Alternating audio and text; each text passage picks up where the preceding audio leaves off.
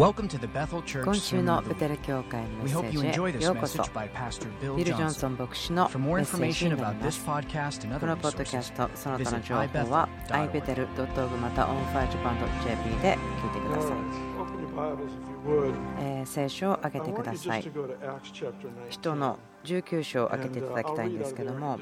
私はですね今日そこからいくつか読みたいんですけれども今日のこの時間に対してはその説教という形で準備してはいないんです。話すことがあるというふうに言った方がいいでしょう。その家族の話をする時間、家族として話をしたい、そのような感じがします。朝に、朝の礼拝の時間ですけども、多くの聖書箇所、引用があったり、言いたいことが山ほどあったりして、あまりうまくできませんでした、葛藤していましたけれども、ですから、ただ分かっちゃうというような形にしていきたいと思います。でもこのことは私の心にしばらくあったことです。この最高裁が判決を下す前からのことでした。今週それが決まりましたけれども、私がしたくないことは、その反応とか、またはその恐れを持って応答してほしくないとか、そういったことなんですね。そのようにはしたくないと思っています。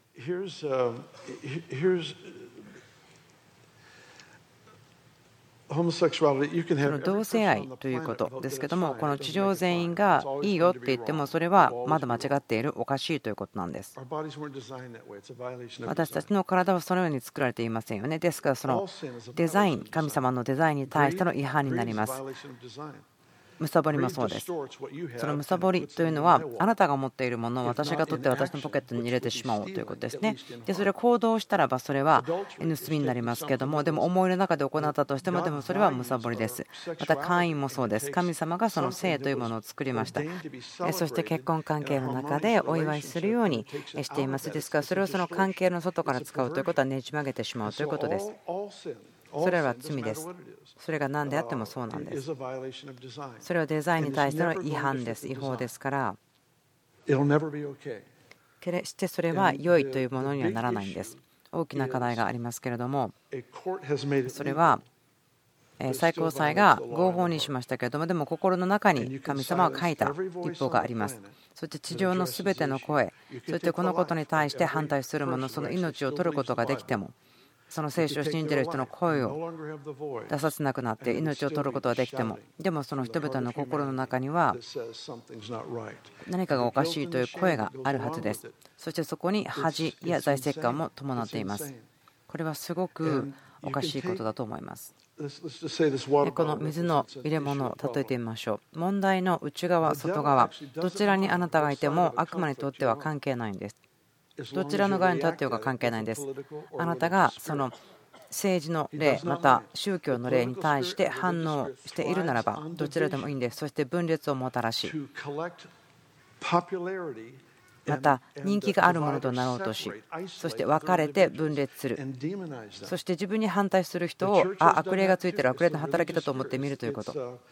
宗教の例人を恐れることそして人気があることを求める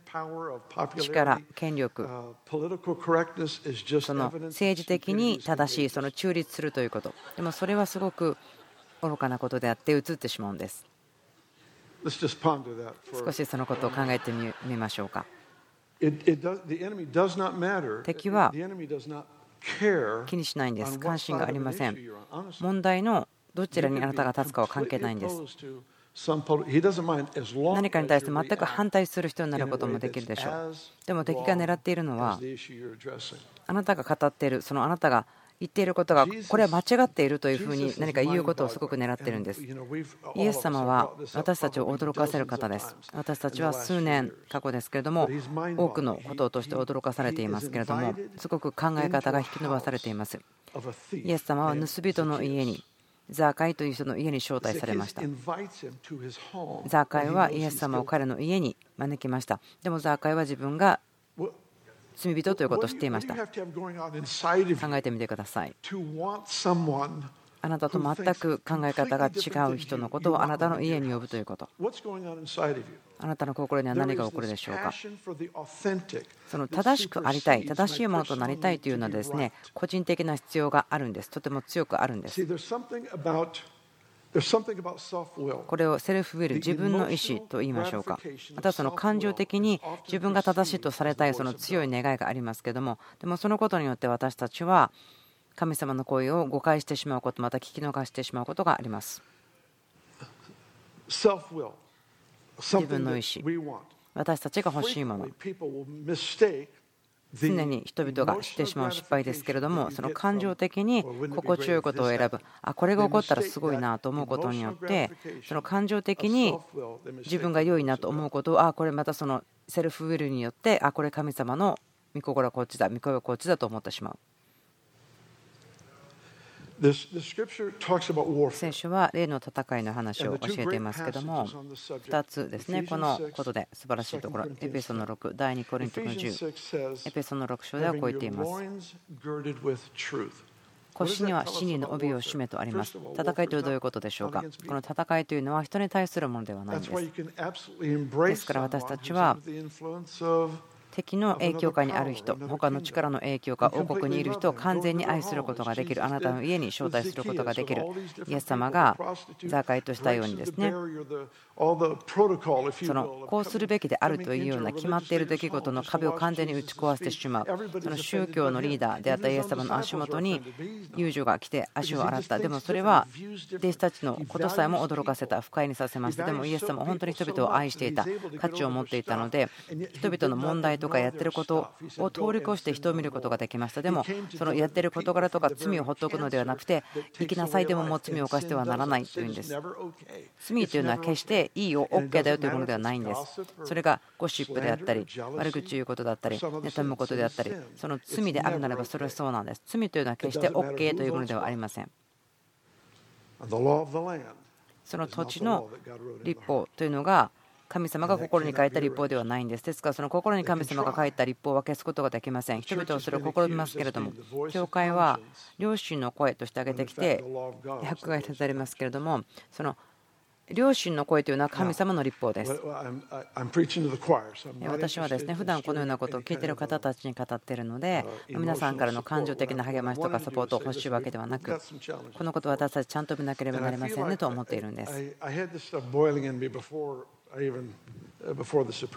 この最高裁が決める前からあったことなんですけどもこのことは私の心にありました。人の働きのところから私たちに深い理解を与えてくれるこの時のために必要なことがあると思います。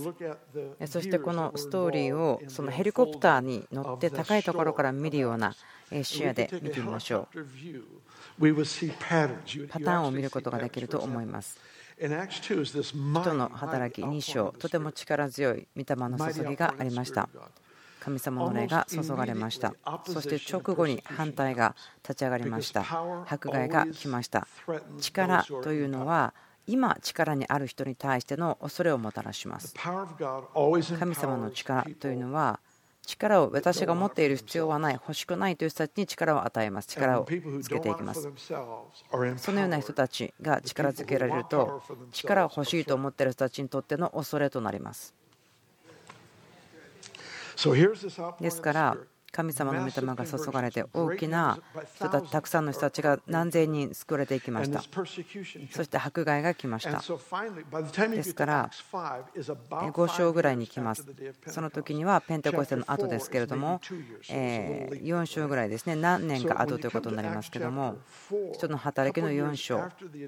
それは御霊が大きく注がれた時から数年後なんですけどもペテロ牢獄に入れられました。なぜならば誰かが癒されたんです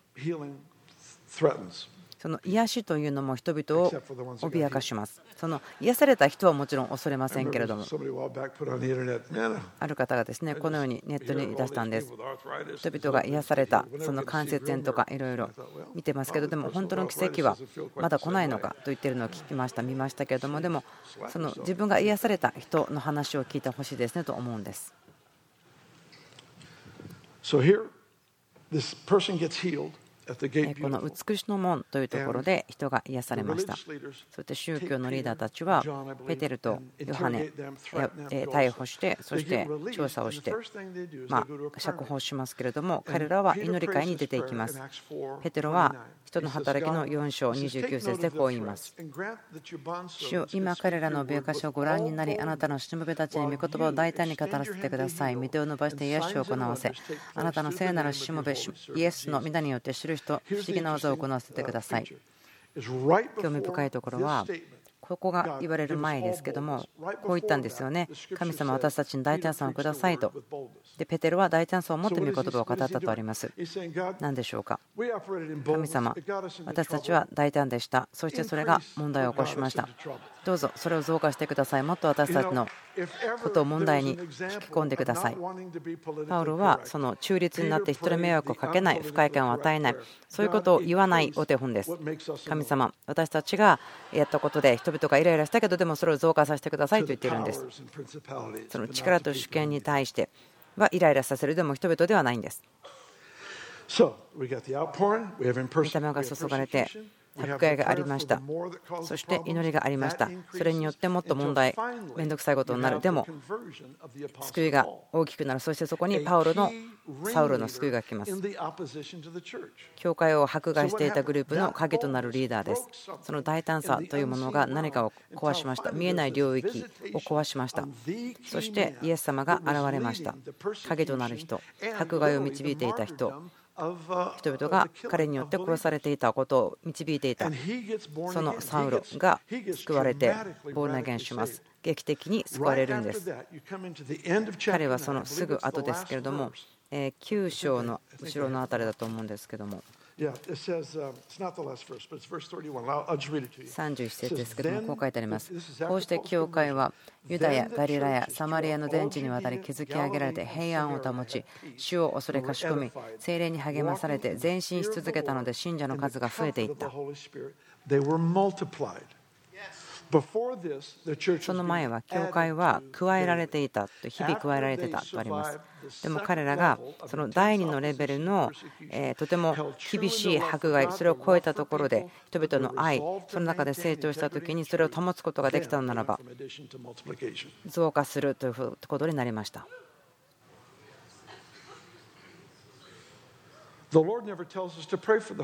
主は収穫があるために祈りなさいとは言わないんですね。収穫をする人々が与えられるために祈りなさいと言っています。収穫はいつもあります。でも収穫をする人の心の状況がその収穫のサイズを決めるんです。それが問題です。そこが確信のところです。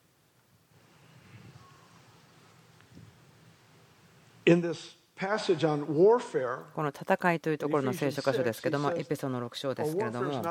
こう書いてあります。私たちの格闘は血肉に対するものではなくとあります。ですから、人々の問題が問題ではないですね。私たちも問題があります。戦いはそれではなくて、主権地からこの暗闇の世界の支配者、また天にいる諸々の悪霊に対してなんです。私たちは真理の帯を締める。なぜならば、戦いというのは真理に対して向けられるものです。私たちがイエス様の中に立っている時にその真理を知ることほど強くするものはありません。もう何億人の人がですね何かに対してその票を入れることができてもそれが真理になる真理でなくなるわけではありません。今の例というのはその西部劇に出てきたま集団リンチのようなものだと思うんです。皆さん、その西部劇見たことあるでしょうか、よく分かりませんけれども、私以前はよくですねその西部劇見ていました。何があるかというと、それを集団リンチというふうに言うことができるかもしれませんけれども何かこう悪いことが起こったりとか悪いことをしたという人がいてそのバーでお酒を飲んでたりとかするところに馬に乗ってやってきた人たちの軍勢みたいなこう多くの人たちがいてその人たちはその悪いと言われる人を取っていって結局殺してしまうということなんです。私そのそのことを見ています。その政治的またはその教会の中でも見てきています。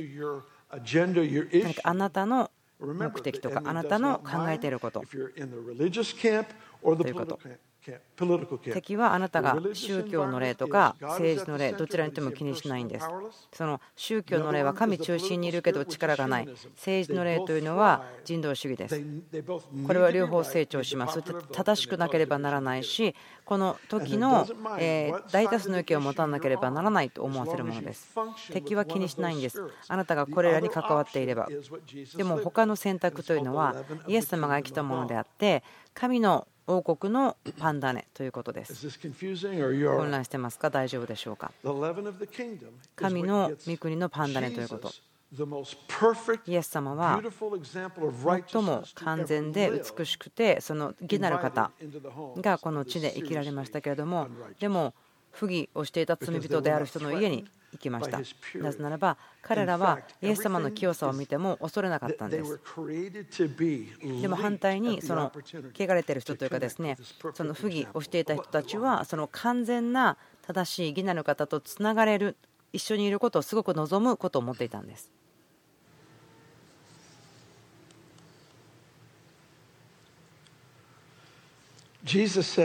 イエス様はこう言いました。エペソの6章のところで言ってますけども。腰には真理の帯を締め胸には正義の胸当てをつけとあります霊的な戦いというのはあなたがキリストにあって誰かそしてあなたがキリストの義を持つものであるところに戦いがやってきます。イエス様が言ってますけども神の御国とまずその義を求めなさいと言っていますその義ということ、神の義であるということです。その御国と義である、義とされたということは切ることはできないんです。まず、神の御国だけを求めて、余っていたらその義もあなたは求めてください。そうではないです。神の御国は飲み食いすることではなく、でも義と平和と喜びですとありますから、御国は義なんです。なぜそれが強調されているんでしょうか？神の御国の義を求めようと言っている。その特別に強調しているということです。そこに理由があります。力とか主権というものは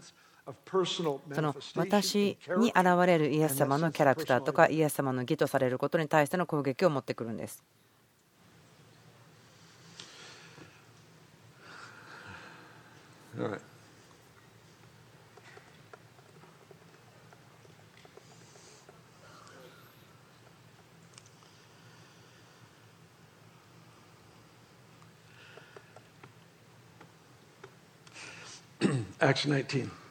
人の働きの19章。リバイバルですね、聖書の中で素晴らしい2つの箇所が書かれていますけれども、1つはニネベという町ですね、えー、ユナが送られていたところですけども、もう1つはエペソの町。この町はオカルトの中心地でした。女神ダイアナの神殿があったところで人々はこれが天から降りてきたと神からの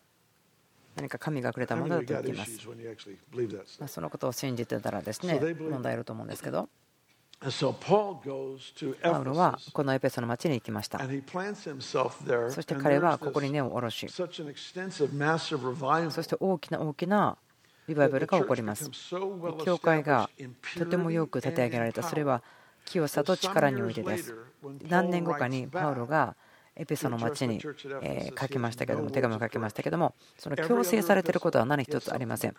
その他のパウロが書いた書簡はですね何か直すところ強制するところがあるんですけどもここの教会には何もないんです。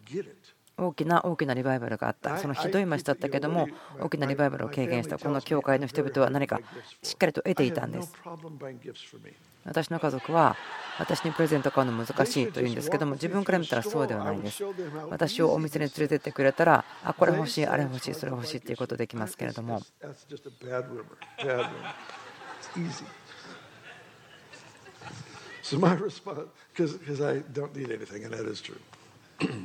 これは例え話ですけれども。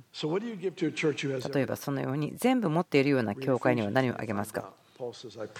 エピソードで分かるんですけども、支援の霊、啓示の霊が与えられるようにということです。そのインテグリティがあって、優勢順位が分かっていて、力もある、そのような教会に与えるものは、啓示の霊と知恵の霊、彼らのうちにとどまるように、そしてもっと偉大なものを少しでも見ることができるようにということです。パウロがエペソにいます。そして力強いリバイバルが起こっています。11節ですね、ここに書いてありますけども、神はパウロの手によって驚くべき奇跡を行われた。パウロの身につけている手ぬぐいや前掛けを外して病人に当てると、その病気はされ、悪霊は出ていった。ここのところとても好きなんですけども、聖書がこう言っていますね、驚くべき奇跡とあります。ということは、彼らは普通の奇跡もあったということになるでしょう。かっこいいですよね。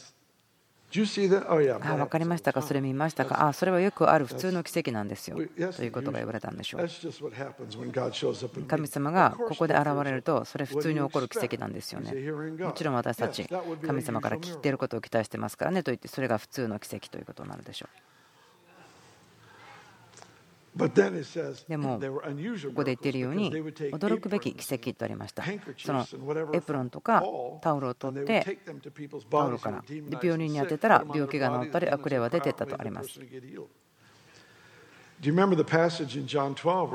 ヨハネの12章でイエス様はこう言いましたね。私より偉大な技をあなたはしますよと。イエス様の時には誰かがイエス様の服の端に触ったら癒されましたけど、ここでパウロはパウロが着ていた服を人につけたら癒されたとあります。ある人たちはこのイエス様がした素晴らしい働きの方が高くあるべきだからそのイエス様以外の人がそれらのことをするもっと偉大なことをするというのはとても失礼なことだと言ってそれらをしないとしている人がいますがでもあなたたちの方が偉大な働きをするんですよと言ったのはイエス様の考えです。まだここで見ていますけれども、この大きなリバイバルがありました。御霊が豊かに注がれ、迫害がありました。問題のおかげで増えました。そしてまた迫害されました。そしてやっと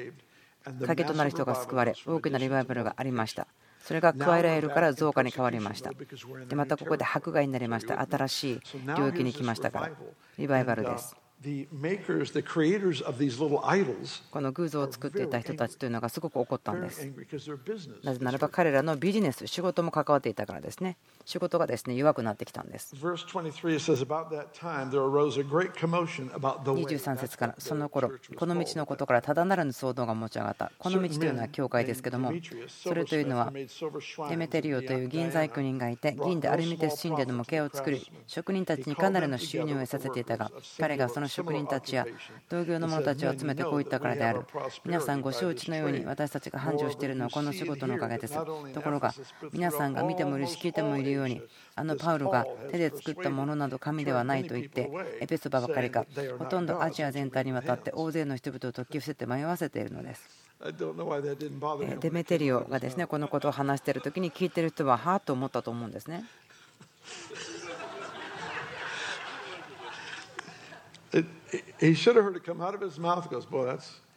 それを聞いたならばです、ね、いやなんか彼が言ってることは正しいなと思うべきですよね。何 か自分の手で作ったものに自分が使えるというのはとても愚かだと。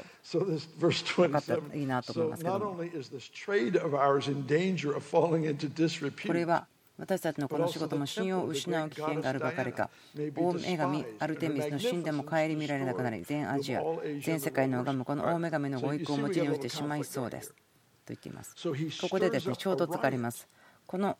デメテリオという人はですね人々の心をかきたててその内乱みたいなことですね一揆というかその集団リンチみたいなことを起こそうとしてるんです多くの人々を集めて心がかきたてられたんですねそしてそれに同意しない人はですねなんか悪霊尽きたというふうに考えてしまう。政治の世界もします、そして教会もしてしまいます。宗教のコミュニティ、神様の力と清さがないとき。私はこのところの話をしようと思って今日はですね今まで話してきたんですけれども35節。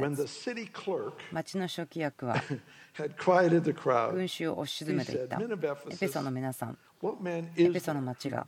大神アルテミスと天から下ったそのご神体との守護者であることを知らない者が一体いるでしょうか？多分彼ここでいくつか問題があったと思うんですね。もう一回読みましょうねエペソの皆さん、エペソの町が大女神アルテミスと天から下ったそのご神体との守護者であることを知らない者が一体いるでしょうか？これは否定できない事実ですから皆さんは静かにして軽はずみなことをしないようにしなければいけません。ここからですね、主は彼を通して語ってますよね。皆さんがここに連れてきたこの人たちは、宮を汚したものではなく、私たちの女神を阻したものでもないのです。それでも、もしデメテリオとその仲間の職人たちが誰かに文句があるなら、裁判の日があるし、と言っています。ポイントはこれです。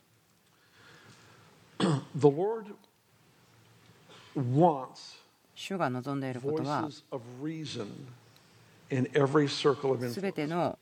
影響を与えることができるそのつながりの中で論じることができる声を立て上げるものですね。そのクリスチャンとかペンテコステでその知性はいらない霊性があればいいと言ってるでもそれは真理とは全く遠いところです。パウロの返し見たら分かりますけども救われてすぐに他の人たちと共に座りそして論じていると書いてあります。彼らと論じたいろいろな問題に対して人生のこととか信仰のこととかを知性を通して語ったと言っています。is 今のこの時にも必要な人たちというのはその知性を持った素晴らしい人たちが立ち上がって神の言葉を土台としてまた今の影響をですね考え方をもたらす人たち。御言葉を引用して人々に説教するだけではなくて聖書的に考えてそこから今の問題に対して提案していく語っていく人たち。実際的であって非常にこう知性がある人たちの声、まこの議論する討論するという言葉を使えればいいと思うんですけれどもその今日の問題に対してそのようなことができる人2つの声があったと思うんですけれども1つの声というのは1つの人この時にものすごくま天才であったアインシュタインのように優れていた人それはパウロですねサウロでしたけれども教会を憎み信者を憎みイエス様を憎んでいましたがでもイエス様が彼の人生に侵入していって選びその彼が払わなければならない代価を教えて神にえ彼が反対して戦っているところに気がつかせて彼は悔い改めをしてま3日間目が見えませんでしたけどもでもえそこで救われましたという驚いちゃうようなストーリーですけれどもこれはパウロを論じるための声として神様を立て上げたんです。この人を選んだ。神様が与えた賜物ですね。それは知性というものですけれども、彼を育ててきた。その神の御国を表すためのものとして用いた。でそれに続いていくことを見ると分かるんですけども、それに対しての結果として教会が増加した。まあ、祝えられたとあります。その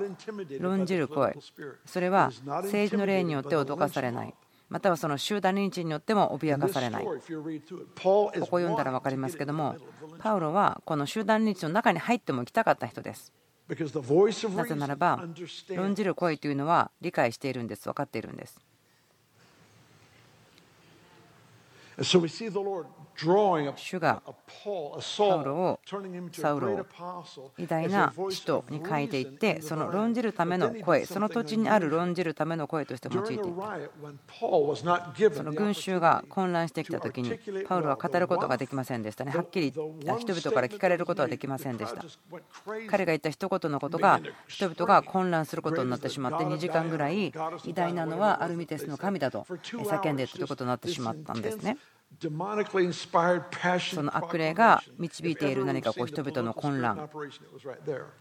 そこで働きがありましたけれどもですからその時にその状況の中でパウロを語ることができませんでした。神様は何をしたんでしょうか？その混乱していた人たちの中から声を立て上げました。でもその人は悔い改めないし悔い改めてない人でした。こう言いましたねここに書いてありますけども、町の初期役という人ですね、このもちろん、この人は大神アルミテスだと言ってますから、別に神を信じているわけではありません。でも、その論じるものとして語りました。ここで信者が殺されてしまいそうだったけれども、でもその命が解放されたということです。論じる声、ヨハネのとこだと思うんですけれども、ヨハネ11章だかもしれませんけども大祭司カヤパいましたけどもイエス様がですね殺されようとしている時にアクシデント的にそのつもりはなかったけど予言しました。計画してませんでした。その予言したい望みもありませんでした。賜物もなかったしクラスにも出ていなかったしクリスさんが作ったですねマニュアルも持ってなかったんですけれども。予言しました。一人の人が国のために死ぬ方が良いのではないですかということを予言するんです。それをキリストの死ですね、国のためにそれが起こるということを予言しました。でも、カヤパはそれを知りませんでした。でも、カヤパ自身の国の贖いのことを予言しました。ですから、主は、主が使いたい人誰をも通して語ることができるんです。私が今日感じているその祈りのフォーカスというんですかね、それがあるんですけども、この2つのストーリーがあります。でももう1つ入れたいんです。人の働きの12章のところですけども、見たら分かりますけども、ヨハネの兄弟ヤコブを剣で殺したとあります。頭を落とされてしまいました。キリストのために立っていたので、そのすぐ後後ろですけども、ペテロも捕らえて牢に入れたと書いてあります。なぜでしょうか？この牢に入れられたということ。その迫害されるということ、キリストのために立っていて、迫害がないということはもう期待できないんですね。イエス様はすごくはっきり言いましたけれども、その生徒は教師より偉大ではないよと言いました。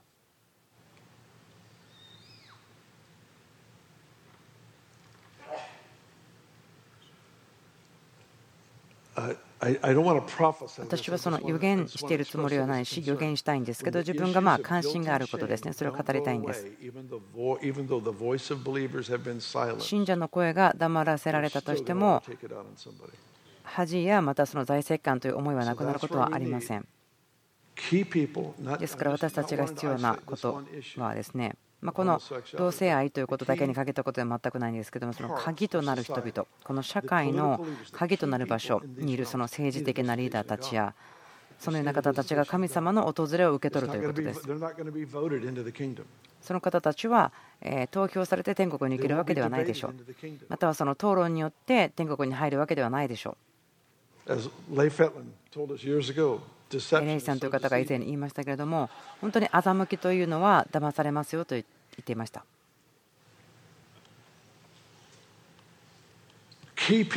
影となる方。そのような人たちが改心した。でも2つ目は神様に従わないとか神に従属しない。でもその方たちをも用いることができる。神様を用いる。論じる者の声として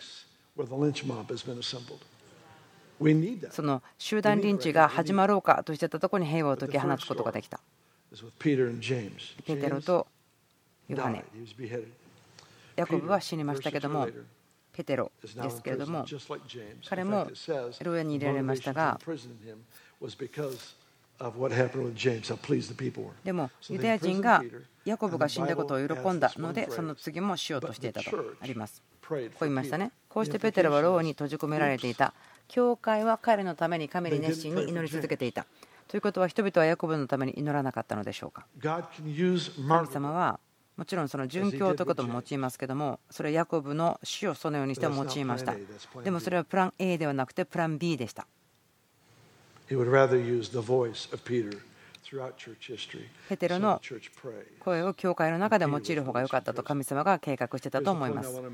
私が言いたいポイントはこれです。ちょっとここでシフトしましょう。え何十年か前の話ですけれども世界中からの選挙団体が集まってきてですねまあそのなぜどのようにあんまり覚えてませんけれども共に集まったんです。いろいろな国々から。そして決めました。このような必要があるということ。祈りをフォーカスして祈りましょう。その10、40の窓に対して祈りましょうということ。そのアフリカとか、えミドルイーストのところですね、その緯度、経度、10、40なんですけども、それはそのイスラム教国の集まっているところです。何が起きたかというと、鳥の人たち、教会、プレイヤーグループ、個人、その方たちが歩き、祈り、共にあって、取りなしして訪ねた。1040ウィンドウの人々のためにそして今本当に世界中で普通ではないことが起こっていますこの今地上で最も大変なところひどいところ見ることができますけれども神様の御霊が今注がれています今それが起こったのが起こっていますこんな話聞きました私たちの知ってる人がモスクの入り口に行きました。そして人々に白い服を着た人を知ってますか？と言ってある人ははいと言います。ある人は知りませんと言います。でも群衆が集まってきた後にその白い服を着た男の人の話をするんです。なぜならば本当に多くの人々がイエス様ご自身の訪れを経験しているんです。証を聞きました。その名前とか言えませんけれども本当に重要な驚くようなイエス様の訪れによって改心しました。まるでそれはサウロが欺きからまたその束縛から光の中に移されたようにその人も移されて罪の許しを受けて人生が癒されてその人の家族も救われたとかそれようなことが起こっています。なぜならば長い時間多くの人々がその14重の窓祈ってきたんですね。場所がどこだかはっきり分かんないけどそこで祈ってきたという人たちがいっぱいいます。そしてイエス様はそれに応えられるんです。そのように神様は私たちと共に働かれます。人々の祈りに応えるという神様契約をしてくださっていますからその鳥の人たちがその地図を広げてそこに手を置いて14重の窓に祈り予言し私たちはあなたの訪れる1040に見たいですとこの国々リーダーたちに触れてくださいと言ってきた。その事実として知ってます。少なくても200万人ですね、若い信者が今、イランにいます。改心されているんです。大きなリバイバルが今起こっています。過去の数年ですけども、本当に普通ではないことです。その場所というのは、イエス・キリストの名前が出されることも禁じられるところです。なんでだか分かりますか？何でしょうか？立法を作ることはできますそして全てがそれに「はい」と言わせることができますでも人の心に神様が書いた立法を蹴ることはありません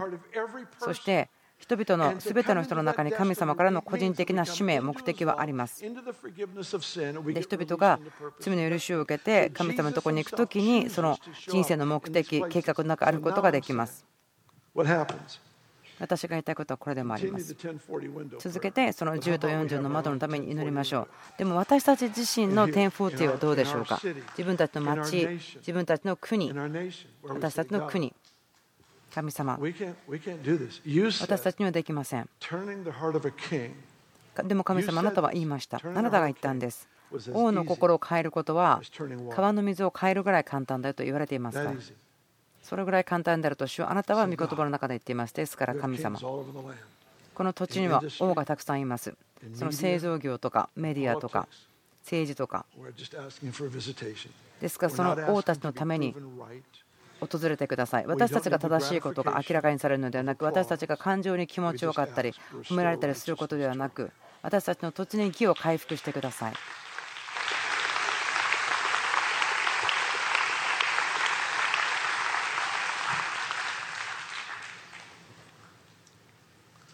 want you to stand. どうぞお立ちください。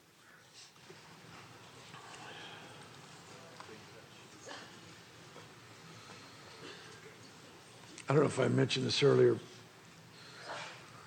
Paul and Chris and I are 皆さんに言ってなかったかもしれませんけれども、えポールさんとクリスさんと私でですね、えリーダースのカンファレンスに行きます。どうぞ覚えてお祈りください。その重要な位置に置かれている方たちのために祈ることができる時だと思っていますからどうぞお祈りください。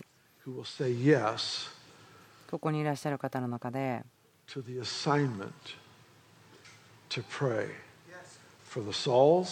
このサウルたちまた町の初期するもの。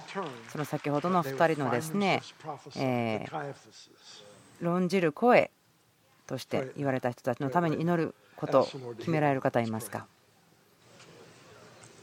今そのことを祈りましょう。大きな声で祈りましょう。心の中だけではなくて今声に出して祈りましょう。神様、祈ります。そのこの土地にいるサウロたちのためにあなたが、この土地のサウロたちのために現れてください。その影となるリーダーたちのところ、心と思い、愛と憐れみを持つ、彼らを祈ることができますように、あなたが現れてください。ダマスカスの道で起こったように、あなたと出会わせてください。あなたが彼らのことを全部変えてください。